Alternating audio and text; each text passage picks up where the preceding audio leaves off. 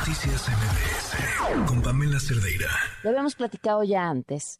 Eh, ¿Qué es? ¿Qué es lo que busca el crimen organizado cuando tiene un estado entero sitiado? La doctora Yuriria Rodríguez Castro, especialista en prevención del terrorismo transnacional en México, nos acompaña en la línea. ¿Cómo estás? Muy buenas noches. Hola, muy buenas noches, Pamela. Eh, buenas noches a ti y a todo tu auditorio que hoy, más que nunca, pues estamos en vilo ante lo que está ocurriendo. ¿Qué es lo que estamos viendo? Pues eh, mira, lo que estamos viendo es una escalada de terrorismo tanto local como que a nivel global están viendo a nuestro país hundido y totalmente acosado, sitiado por el crimen organizado. ¿Y qué ocurre en estos momentos, Pamela? Que del otro lado tenemos la imagen de dos hombres taciturnos, eh, uno de ellos, pues debe ser Joaquín eh, Guzmán Loera, que ve que su hijo se aproxima a la misma situación que él, y el otro hombre taciturno debe ser sin duda el presidente López Obrador, que se da cuenta que su estrategia contra el crimen organizado, pues no dio frutos y se ha visto forzado por las circunstancias y también por, obviamente, el gobierno de los Estados Unidos y Canadá a cambiar, a cambiar radicalmente eh, la forma en cómo tiene que eh, dar frente a este fenómeno. Ahora, eh, es posible, yo, o sea, veía todo lo que se está viviendo, recordábamos también lo que se vivió en el 2019. ¿Es posible lograr este tipo de detenciones de otra forma? No, claro que no. Y lo más curioso es que ellos dicen, y, yo no sé cómo lo hacen, que este es un operativo quirúrgico. No, no, no, no, no hay operativos quirúrgicos. Ya no estamos en la época en que la DEA llegaba y tomaba a un narcotraficante, se lo llevaba prácticamente a la fotografía, o cuando se concertó la captura de la Barbie, ¿no? De Edgar Villarreal, ¿no?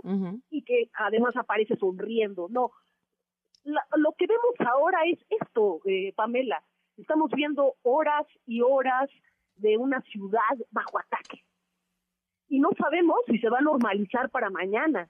Y no sabemos si se va a normalizar para la próxima semana, que es la cumbre de las Américas. Entonces, quiero que veamos esta fotografía tan terrible del país hoy, porque no se puede avanzar sin la fuerza.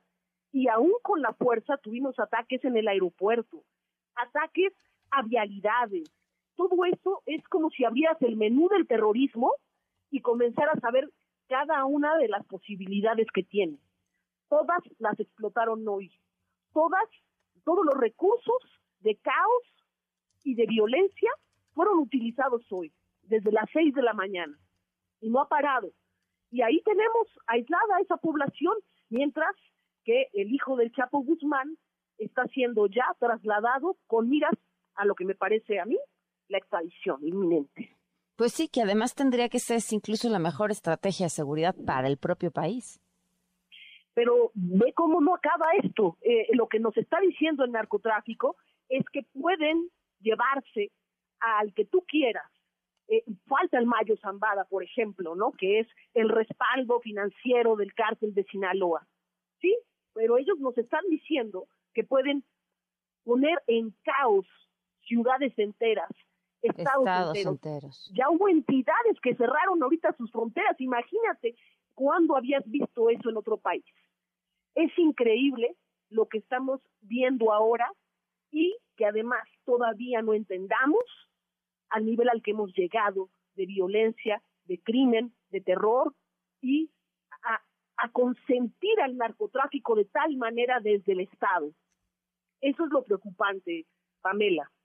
Nos hemos acostumbrado al terror. Yuriria, te agradezco mucho que nos hayas tomado la llamada, que nos compartas tu forma de, ver lo que hoy se está viviendo y sigamos hablando. Claro que sí, estaremos a la orden, muy pendientes de las próximas horas que van a ser muy importantes también para que se le dé viabilidad a la cumbre de las Américas. No me imagino a Joe Biden ni a Justin Trudeau aterrizando en un país donde se dispara en plenos aeropuertos internacionales. Ojalá que esto se logre normalizar por lo menos medianamente. Claro, muchísimas gracias. Gracias a ti. Buenas noches. Noticias